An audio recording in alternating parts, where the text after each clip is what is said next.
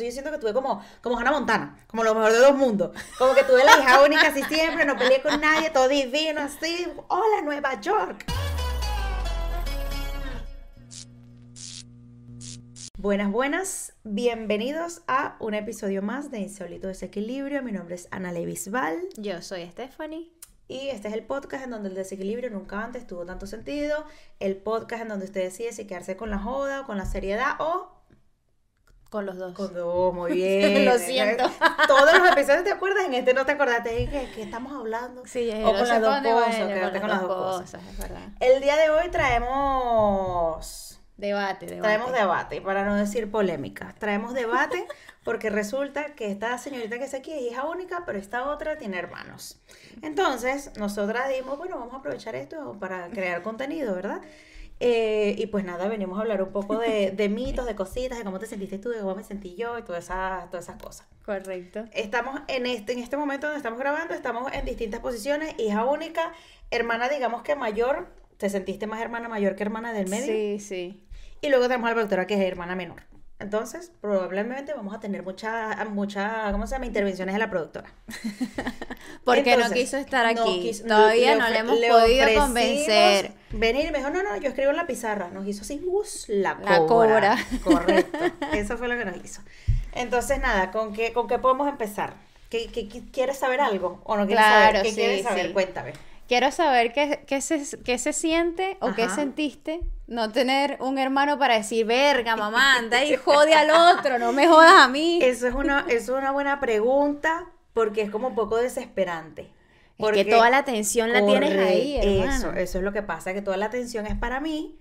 Llega un momento como que, o sea, cuando estás, cuando yo estaba en mi experiencia, evidentemente, cuando estaba pequeña era como que te acostumbras, es tu normalidad porque ajá, tú no conoces más nada que eso. Pero cuando empieza la adolescencia, claro, cuando nos tú ponemos te quieres, rebeldes. Tú te quieres escapar y no puedes porque no tienes quien te tape la mentira. no, es horrible. Ay, horrible. Es horrible.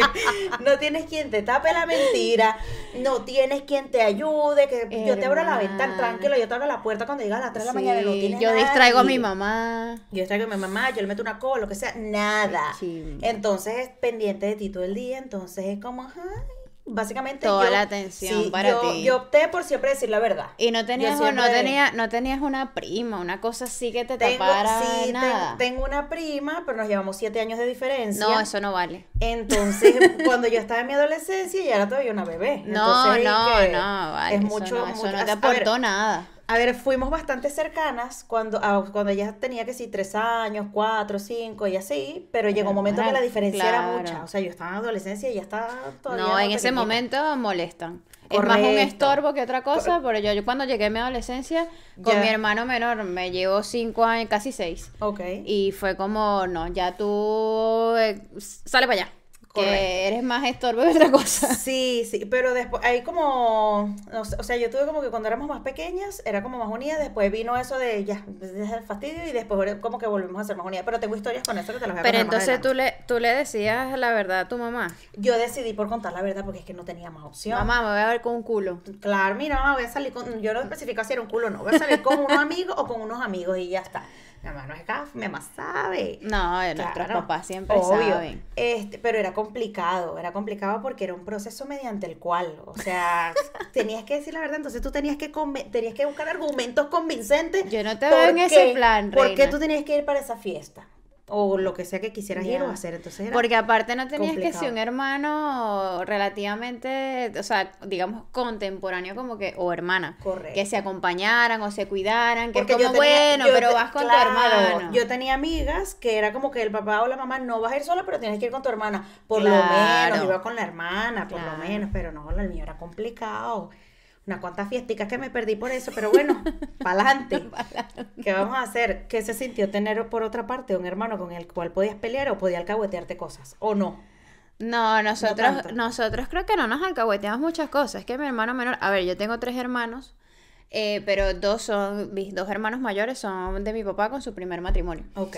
Y mi hermano menor, pues somos nosotros dos y nos llevamos casi seis años y nunca hubo esa relación de te voy a alcahuetear. O sea, yo lo que recuerdo era generalmente discusiones entre nosotros básicamente. Y en la adolescencia, bueno, yo fui también como muy galla, yo en mi adolescencia estuve súper ocupada.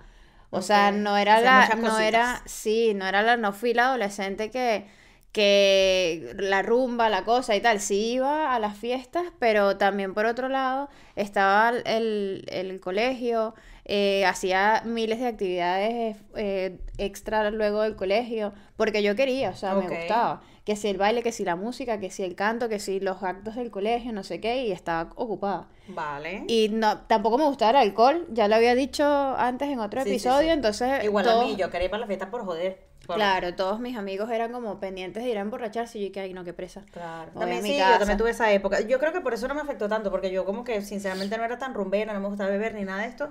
Y era como que tampoco tenía la necesidad de, ay, qué rabia que me ir a la fiesta. Era como, no, pero no, igual era, Pero igual era que yo también lo tenía como que no estaba, o sea, tenía ese chip, fue que es lo mismo que expliqué en el otro, que tenía ese chip que no estaba como del todo bien visto para mis papás y yo soy señorita ah, perfección. Claro. Entonces era todo como, este, todo lo hace bien.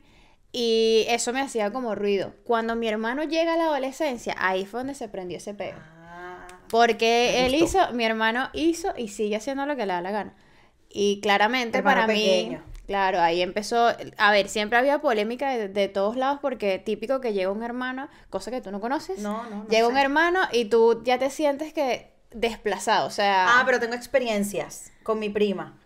Bueno, pero no es lo mismo. No, no es lo pero mismo, no es lo mismo. Pero, o sea, sí me afectó burda que después cuando estaba ganando yo conseguí post-its en donde yo escribía Nina te odio, que era mi prima. O sea, imagínate el nivel de... Claro, los celos de hermanos. Exacto, o sea, había muchos celos porque es que yo como que me crié mucho también en la casa de mi abuela, porque mi abuela me cuidaba cuando era pequeña y el papá de mi prima vivía en casa de mi abuela.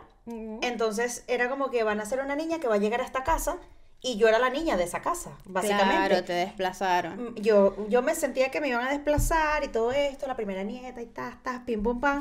y, y los adultos como que me jodían con eso. Era como, ah, te vas a desplazar. Y yo, una niña de 6 o 7 años, yo no sabía cómo gestionar eso. Entonces yo era como, la odio. Yo sola estoy sintiendo que ya me van a desplazar y los adultos me lo están reforzando. Es como, no me hagan esto. Entonces por eso tú vas para esa casa, seguro hay papeles debajo del mueble todavía de hace 30, 20 años. Nina, te odio. Evidentemente después llegó, no hubo desplazamiento alguno. Era solo como lo que yo pensaba que iba a pasar, pero nunca pasó eso, pues. Claro. Tuve mi experiencia. Sí, no, en la casa no se decían esas cosas, o sea, creo que eh, se o sea, eh, bueno, yo no recuerdo la verdad, pero me lo cuando pero yo me lo tomaba en serio, era el tema. Pero es que esa es la cuestión, que eh, aquí vamos a entrar con las cosas que escuchamos en la niñez. que, que los niños, o sea, cuando somos niños, nos tomamos mensajes tal y como son. Claro. Y no sabemos si es joda, no es joda, mm. si y hay muchas cosas que, que ni siquiera nos lo están diciendo nosotros, sino que están los adultos hablando y uno lo agarra y dice, ah, coño. Claro. Ojito aquí. Ojito. Y empiezas a hacerte, empiezas a, digamos que como a guardarte esa información y a crearte como una especie de entre definir tu personalidad, qué cosa está bien vista en tu núcleo, qué cosa no, y por ahí te vas. Claro. Y eso es obvio un montón. Pero bueno, ese tema no es de este episodio. No, no vamos a tocar ese tema ahí. Pero bueno, tenemos como varios puntos que nosotras, unos investigamos, otros de nuestra experiencia y tal, y queremos tocar. Entonces, Em, lo primero que tenemos es que existen mitos como que, por ejemplo, los hijos únicos suelen ser más comprometidos, más inteligentes y creativos y que supuestamente tienen relaciones más positivas con sus padres, menos problemas en el colegio y todo lo demás. Yo no sé quién inventó eso. Ya yo voy a ese punto. Ya eh, dame un chance que te voy a leer la contraparte. Luego, dice que los hijos múltiples suelen ser menos dependientes, menos egoístas, tener más habilidades sociales y todo lo demás. Mi opinión es mentira todo lo que acabo de leer todo es mentira. Yo, o sea, a ver, por ejemplo, yo, me, yo no me considero una persona egoísta. Es verdad que cuando crecí me di cuenta que hay cosas a las que yo no estuve expuesta cuando estaba pequeña. Por ejemplo, yo voy para el supermercado y me provoca un helado. Y yo sé que vengo para acá y a mí no se me pasa por la cabeza, tipo, ay, Gaby, Steph, querrán un helado. O sea, hace años a mí eso no se me hubiese pasado por la cabeza porque yo no estoy acostumbrada a tener que pensar en alguien más. En alguien más. Es como, hmm. ah, tengo que pensar en mi hermano porque capaz él también va a querer un helado cuando yo llegue a casa y tal. Yo hubiese llevado aquí comiéndome mi helado y a mí me sabe a al culo, básicamente. Lo que piensa la realidad es que yo también tengo eso. Exacto. y soy, tengo hermanos. Exacto, ¿ves? Entonces no tiene nada que ver, porque por otra parte, también está que si tú me pides algo o eres como muy clara conmigo de expresarme necesito esto y tal, yo te lo voy a dar. Es como, mm, a mí me da igual. Claro. Es como el veste pero no, esa ropa. No lo tienes en tu chip, no lo tienes programado. Exacto, no, no, lo tengo por defecto, pero si me lo hacen saber, a mí me da igual hacerlo. Es complicado. A mí me, a, mí me pasó más de una vez que era como quiero tal cosa y entonces no porque también le tengo que comprar a tu hermano y ah, entonces si no le compro a tu hermano o, no sé no me acuerdo ningún ejemplo claro ahora pero era como ponte que había para mí pero no había para mi hermano. Y entonces era como no no te no porque o es para los dos o no es para ninguno que arrechera vale. No yo pero yo quiero mi vaina. No eso es una ventaja de hijo único que lo que eso una ventaja hasta cierto punto porque después cuando creces te das cuenta que te dieron todo básicamente porque era como, bueno. a ver, yo creo que mis padres hicieron un buen trabajo porque me tenían como siempre los pies a tierra. Era como que no me daban todo lo que yo pedía, sino que me buscaba una estrategia de que yo sintiera que me lo estaba ganando por hacer algo. Porque también esta otra parte, que es, es, verdad que en algún momento me sentí como, ay, yo pido lo que quiero y me lo dan cuando estaba más pequeña y ya fui creciendo y mi mamá es como, bueno, tú vas a tener estas ciertas tareas en la casa para ganarte tales y tales cosas que tú quieres. Pero puede pasar que eso es hija única, que tú sientes que todo te lo dan y que no tienes que compartir con más nadie, quiero ese juguete, te lo compran porque sí hay para ti. No tenemos que pensar en tu hermana o hermano. Claro. Complicado. Sí, sí, sí. A mí yo perdía la paciencia muchas veces con ese tema. Pero en general nosotros también nos dieron, a ver, si entramos en ese tema de que todo te lo, uno se lo gana y el otro no, ya entramos en la perspectiva de cómo yo sentí que me criaron a mí versus cómo sentí que criaron a mi hermano menor. No voy a meter a mis hermanos mayores porque ellos no, no vivieron toda mi vida conmigo. O sea, ellos vivían temporadas, o sea, eh, uno vivió una temporada, otro otra la otra otra temporada pero nunca fue algo constante como mi hermano por eso, menor. Por eso es que no te sientes nunca hermana del medio, sino siempre te sigues sintiendo la hermana mayor. Sí, yo siento, yo siento que yo soy hermana mayor. Okay. Entonces es como yo sentía que, que yo tenía que ganarme las cosas y luego con mi hermano era un poco, era todo como más light. Yo por muchos años dije, mi papá se ladillaron de criar a mi hermano. o sea, ya están viejos ya Pero es que eso se siente mucho con los hermanos menores. Y es como, sí, la, la productora lo puede decir que es hermana menor. ¿Tú sientes que a los hermanos menores les dejan hacer lo que les da la gana? Hasta cierto punto. tiene, tiene sus matices. Tiene sus matices. Tiene sus, o sea, el caso de ella versus el de mi hermano tiene sus matices. Ok.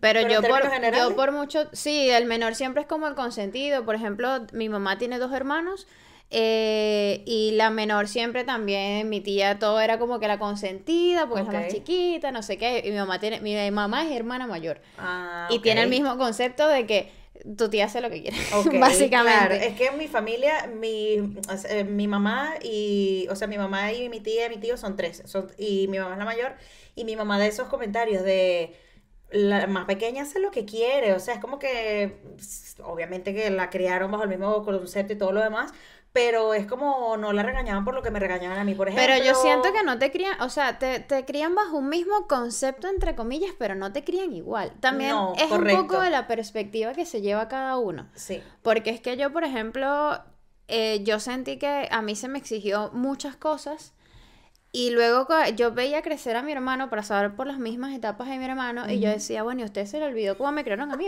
Entiendo. Y me molestaba muchísimo. Y de hecho por eso pasamos muchos años en guerra.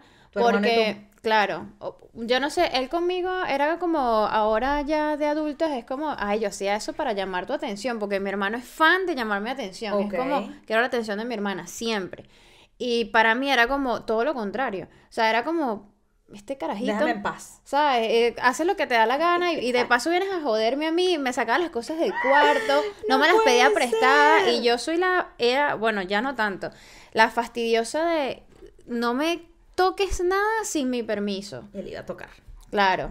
Y, y se lo llevaba. Y lo agarraba y llegaba yo luego a casa a buscar lo que fuera y me ponía histérica porque yo decía, pero esta no tienes límites, mi papá no te pusieron límites, no te pusieron exigencias, yo decía, claro, tú ustedes le dio lo que le daba la gana. Ladilla criarlos y luego cuando llegó mi hermano eh, es adolescente yo evidentemente, él entra en su adolescencia y yo creo que más o menos empiezo a tener novio y él empezó, se le despertaron las ganas de tirar, de, tener sexo y empieza a llevar carajitas a la casa.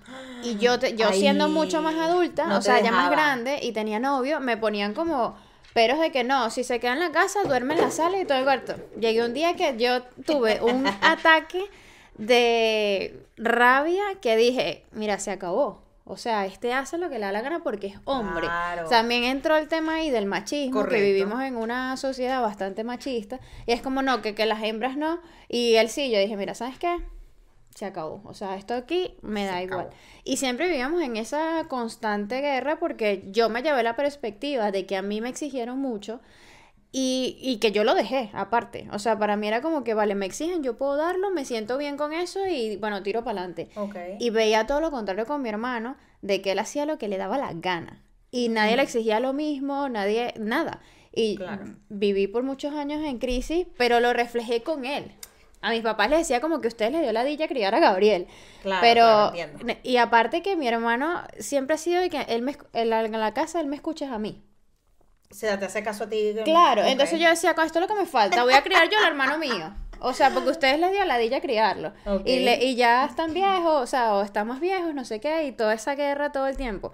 Pero tú le preguntas a mi hermano, después de muchos años, hemos hablado y tú le preguntas de cómo lo vio él, y él sintió todo lo contrario, porque él sintió, claro, que, que esa presión de, de no ser como yo y que ah. esperaba aunque él directamente no se lo exigía, lo compararon muchísimo.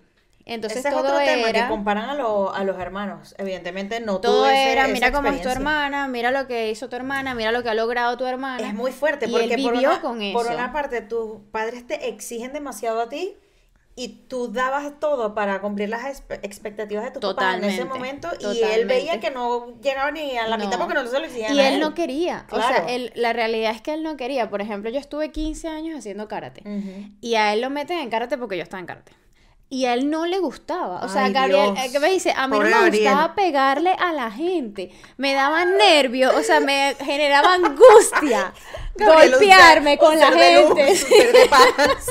que métale un golpe. Y era como que no me gusta, ¿cómo le voy a...? Me dice, yo tenía, yo tenía amigos en el karate y tenía que de repente eh, irle a caer a golpes a mis amigos. Claro. Entonces él no quería y todo era como que, no, eso lo tienes que hacer. Mira a tu hermana como ha pasado todos estos años y era... Y él lo vivió, pero yo eso nunca lo vi. O sea, yo nunca vi que mientras yo veía que a mí me exigían y a él no, y que él hacía lo que le daba la gana y yo no, él lo que veía era que siempre lo estaban comparando conmigo. Claro, qué fuerte. Entonces, es como todo también va un poco de la perspectiva que se hace cada quien claro. de cómo lo hicieron, de, de cómo lo hicieron tus papás, de qué más le pidieron a uno y qué es más lo otro. Es lo mismo que cuando te preguntan, eh, los papás tienen un hermano favorito. Y yo, a mí me preguntan eso y yo digo, es mi hermano. ¿Tu hermano y a mi hermano le preguntan eso, es Stephanie. Claro. Es Stephanie, mi hermana es la favorita. Y es como, es, es con un coñazo y yo creo que es perspectiva 100% de cada uno de... Entiendo, de cada uno con, eso, con eso de los favoritos, yo no sé cómo se siente mi prima con respecto a esto, pero la he escuchado en algún momento decir que ella se siente la favorita y yo digo que yo me siento la favorita en temas como de nuestros abuelos en ese momento. Vale, respecto a los pero, abuelos. Con respecto a los abuelos, pero era... Ah, respecto a los abuelos no los he pensado, ¿eh? Era, pero es que era muy, eh, muy subjetivo, porque es que como que ella le daban ciertas cosas y a mí me daban otras, pero estamos en etapas distintas. Entonces era como que ambas nos sentíamos la favorita, pero era como, básicamente era una joda entre nosotras. Era que nos sentimos rivales, pero nos amamos finalmente, ¿sabes? Pero nunca sentí eso de... No sé, yo, yo creo que a nivel de abuelos, bueno, mi abuela materna siempre... ¿Qué pasa con el bebé? Dios, que tenemos, la mascota del podcast que él, está molesto porque él quiere amor. Es su ganas de, su momento de, de salir atención. Yo he dicho que a las 8 de la noche no se puede grabar porque este niño está activo. Hay que grabar 3 de la mañana. Totalmente. Pero a las 3 de la mañana perdemos a la productora. Correcto. equilibrio, hay que buscar equilibrio entre lo que quiere la mascota, el podcast y la cosa. Correcto. Pero bueno, eh, con mis abuelos, o sea, con mi abuela materna, que es la que he compartido toda mi vida, eh, Yo no sé, la verdad. Pues, ¿sabes qué pasa? Que hay algo, un matiz importante entre los nietos de mi abuela y es que yo soy la única niña. Ah, soy la su primera nieta y además la única niña. El resto, mi hermano, mis primos, todos, mm, todos son varones. Claro, porque mi prima y yo somos dos niñas, entonces Exacto. Era como... Entonces siempre ha sido como, sí, a lo mejor puede haber algún, no, no tengo ni idea. Nunca se lo he preguntado a mi abuela y ya a estas alturas no creo que, que se lo pueda preguntar, pero bueno. pero puede ser, puede ser que ya a nivel de abuelo sea otra cosa. Correcto. Pero pero sí, es increíble como toda la, todo gira en torno a, la perspectiva de, del, de, como de, de qué se lleva cada uno. Correcto. Y luego, bueno, ven tus papás y le haces estas preguntas y tus papás, no, nosotros los lo criamos igual, todo idéntico. Evidentemente no. Algo así. Vamos a hablar no entremos en detalle. detalle. ¿Qué sientes tú teniendo hermanos, o sea, siendo una persona con hermanos sobre las habilidades sociales que tú has tenido. O sea, porque por ejemplo, yo recuerdo que para mí era como de pequeña, yo me sentía obligada a tener que hacer amigos en cualquier lado, porque es que yo no iba con nadie.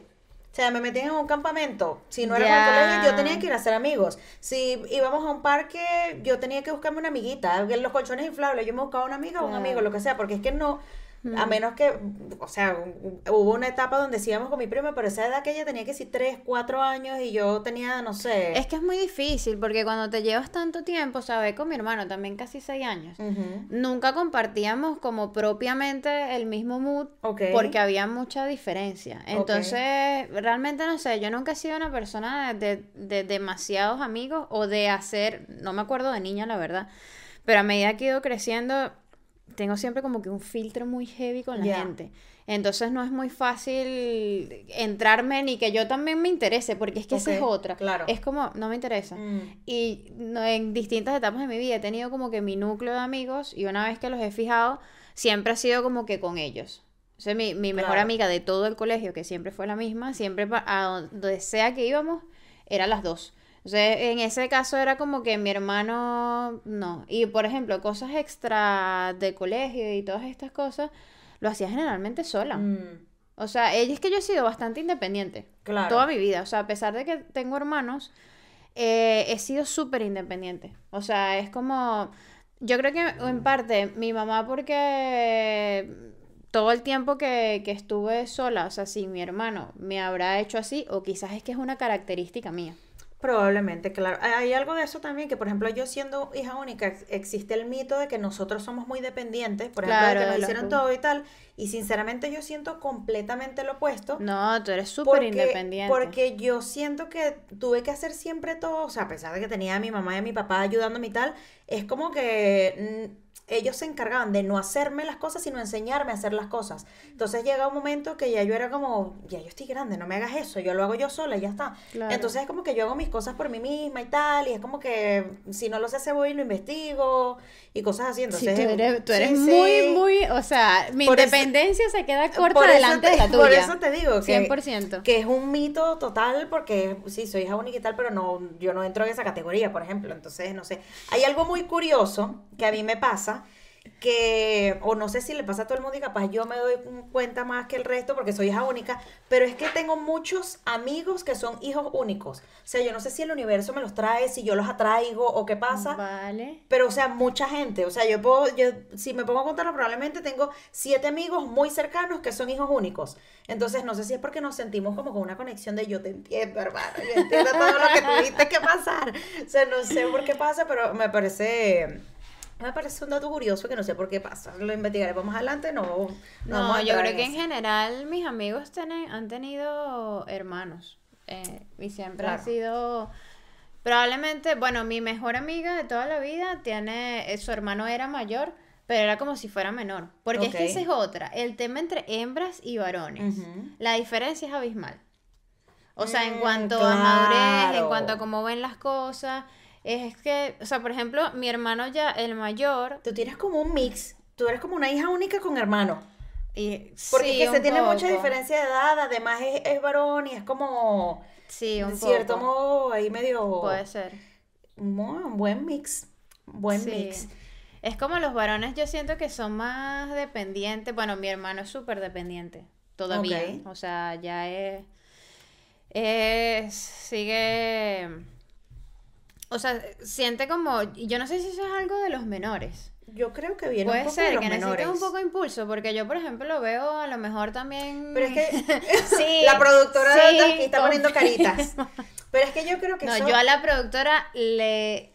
Lo, de las mejores cosas que yo le he regalado a la productora Ajá. como enseñanza ha sido eso, que aprenda a ser independiente. Qué bonito. Cuando Está- nos fuimos, ah, cuando nos fuimos a, a vivir a Chile, eh, fue como eh, no vas a salir de, de tu casa donde todo el mundo tomaba decisiones por ti, aunque fueras adulta, porque las dos tenemos la misma edad. Ok. Y lo que pasaba era que yo teniendo 23, 24 años, ya no me acuerdo cuánto tenía, eh, tomaba completamente mis decisiones sobre mi vida. Ujú. O sea, yo no fue ni siquiera que ni me senté a pedirle permiso a mis papás para irme. Fue como que, mira, ¿sabes? yo me voy. Adiós. Hasta luego. Y la diferencia con ella era que era todo lo contrario. Entonces era como, en algún momento yo le dije, no estás saliendo de tu casa a que ah, entonces ahora las decisiones las, las tomo yo. No, señora. Le dije, usted se hace sus gustó, opiniones, Gustó eso. se toma sus decisiones y lo que le parece, si a usted le parece que eso está bien, pues eso está bien. Aunque yo opine diferente, es tu opinión y mi tarea fue como, no, no, no, o sea, hazte tu propia opinión. Claro. Entonces, en ese sentido, yo creo que pueden ser un poco más dependientes.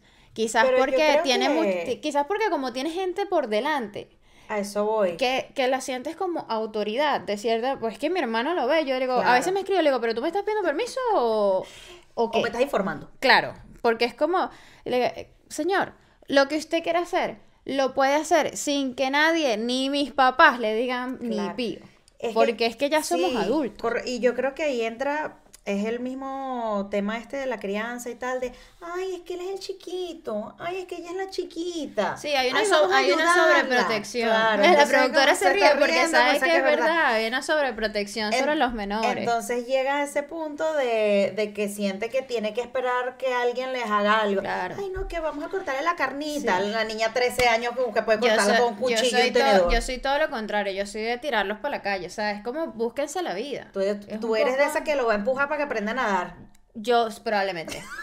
Probablemente. No, no puede ser, Yo soy pobrecito. la- Claro, claro. Es que, pero es que, no sé, quizás es por un poco como yo veo la Que vida. Resuelve la vida. Coño. Sálvate. Si no te salvan, nos veremos en la próxima vida. Coño, No pero es que, que hay ser. veces que si tú te pones a esperar por la gente, por alguien que te apoye o que te apruebe o que te valide, Claro. es como que te quedas ahí. Claro, Porque con- imagínate tú que deseas hacer algo muy, muy grande que tú realmente quieres y tal, y a la persona que tú esperas aprobación, esa vaina no le parece. Ujú. Entonces, como, hermano, te quedas ahí pegado. Un tema complicadito. Te sí. quedas ahí pegado y es como, no, no, no, pero sobre todo, bueno, yo entiendo que a lo largo del crecimiento, bueno, normal que tú tengas esto, dependes de tus padres, que veas a tus hermanos como una figura de autoridad, o sea, los mayores y que puedan decirte cosas y tal, pero llega un momento de tu vida que es como, sal de ese chip. Claro. O sea, tira para adelante y ya está, porque eso de estar haciendo...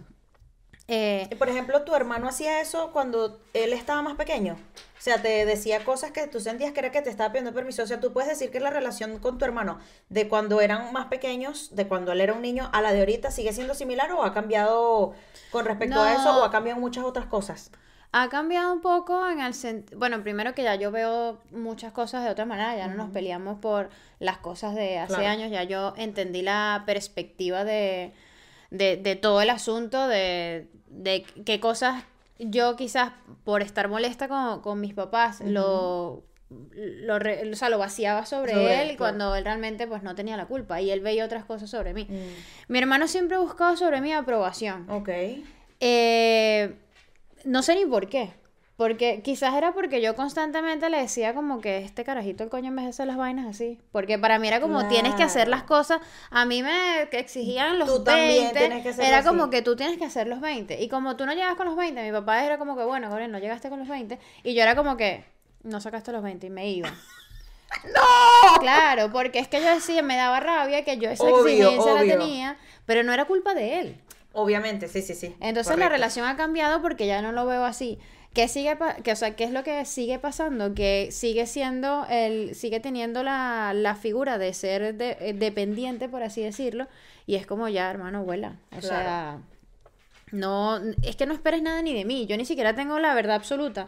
Yo estoy tratando de, mi vida llevarla según lo que creo que de mis propias decisiones, porque he tomado muchas en función de creencias, de patrones, de todas las cosas, y ahora mismo es que yo siento que estoy como que haciendo mi camino, y mi mensaje siempre es ahora para mi hermano, incluso también para mis papás, es como que, no importa, que se salpique. Yo sé que los papás quieren que no les pase nada a sus hijos y, y qué sé yo.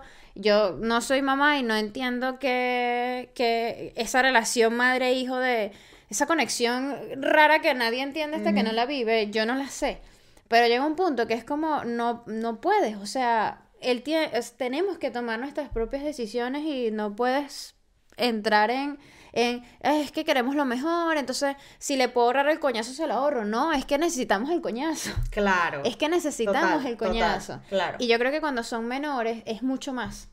Esa se, mm. Como se, se sobreprotege mucho más, es como que eh, vamos a concentrar aquí la cuestión y por mm. eso se hacen más dependientes y es mm. como no te, no, no te des el coñazo. A mí lo que me pasa es que evidentemente viví siendo hija única de mi mamá y mi papá, pero mi, mi papá tiene tres hijas más, muchísimo más mayores que yo, y yo nunca conviví con ellas. Entonces yo, por ejemplo, si lo comparo con mis amigos o mis amigas que han tenido hermanos durante la infancia, o sea, yo los veía y yo era que yo no quiero un hermano, ¿para que yo que para esto? ¿Para estar peleando todo el día? ¿Qué es esto?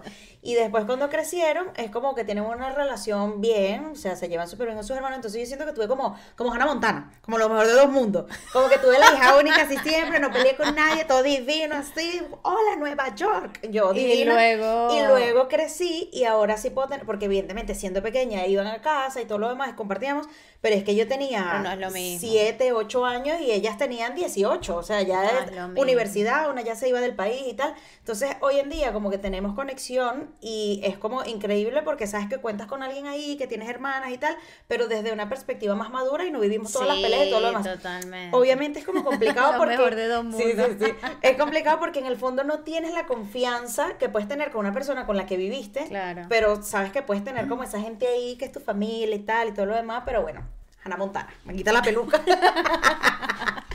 pues con tus hermanas tienes una... Claro, me, vuelvo Ana Montana. Sí, sí, sí, sí. No, yo creo que la, relación con mi hermano ha, mejorado un montón. Claro. De, sobre todo en los últimos años para acá. Y, y siempre trato como de, coño, tirar. Claro. De reengancharlo un poco. Correcto. De de que vea las cosas también de otra manera y también a mis papás sobre todo de como déjenos volar. Claro, total. Ya es como, no hace falta. Somos adultos, por favor. O sea, yo tengo 30 años. es como. Estamos mayores. No tengo, claro, no Ana Montana está mayor. Correcto, entiendo. Sí, sí, sí, sí. Pero no, bien. O sea, si me pregunta, a ver, me da igual el tema de de si hubiese sido hija única o con hermanos, mi situación es que he tenido hermanos y me quedaría así. O sea, Evidentemente yo digo lo mismo, porque es que yo no tuve, o sea, para mí fue todo perfecto porque fue lo que tenía y fue como lo viví, era como... Sí, sí. O sea, por ejemplo, yo tuve esa perspectiva de mis amigos se la pasaban peleando con sus hermanos, que si cuando eran súper cercanas, que si se quitaban la ropa y yo... Ay, yo tengo una anécdota buenísima, pero con mi hermano mayor. Que él vivió, y ya vamos a cerrar con esto. Vale. yo no sé si va a haber Chismecito time. Pero él vivió su último año de, bachillerato en casa con nosotros. Y él tenía, mi hermano era como un Don Juan, ¿sabes? En ese momento, y el futbolista y tal, no sé qué. Y pues él andaba de novias. Ok. de novias, de novias. Y un día llevó una a la casa. Y yo no sé qué me había hecho él a mí, que yo estaba fúrica. Y él llevó a la novia, no sé qué. y mi hermano se chupaba el dedo el dedo gordo y ya era grande, estamos hablando que tendría 16, 17 años. Qué no, y él con la novia todo, todo serio, no sé qué. Y yo en una de esas dije, ya sé lo que voy a hacer. ¿Qué edad tenías? Y le dije a la novia, pues si él nos llevamos unos 8 años más o menos, Ajá. pues yo tendría 9, algo claro. así. 8 o 9 Malvada años. desde chiquita. 100%, 100% y él lo sabe. No, no lo niega. Y yo, no, no lo niego. Y agarré y, y le dije, mira, ¿tú sabías que tu novio así como lo ves, se chupa el dedo? Y me quería asesinar. Yo fui esa hermana. Ay, no, qué malvada. Claro, me tenía harta, ya no me acuerdo por qué. Y fue como este, esta es mi manera de vengarme de, de, todo lo que me está jodiendo. Claro. Y bueno, la novia, yo no sé si siguieron o no siguieron, pero la novia se fue esa gente obvio, esa gente terminó ese día, hermana, le dañaste el negocio a tu hermano. Pero bueno, cositas, cositas que pasan. Cosas que pasan entre hermanos y que son buenos cuentos. Cuéntenos ustedes lo que nos están viendo, historias entre sus hermanos, qué les parece, qué les hicieron, cómo los dejaron en la calle, como esta señorita que le dijo que se chupaba el dedo y todo lo demás. Y pues nada, llegamos hasta aquí. Este fue el, próximo episodio de Insólito Desequilibrio de los hermanos o no hermanos o como quieran llamarlo. Y pues nada, ¿algo más para decir? que nos vemos en el próximo episodio. Nos vemos en el próximo episodio. Muy bien. Hasta luego. Adiós.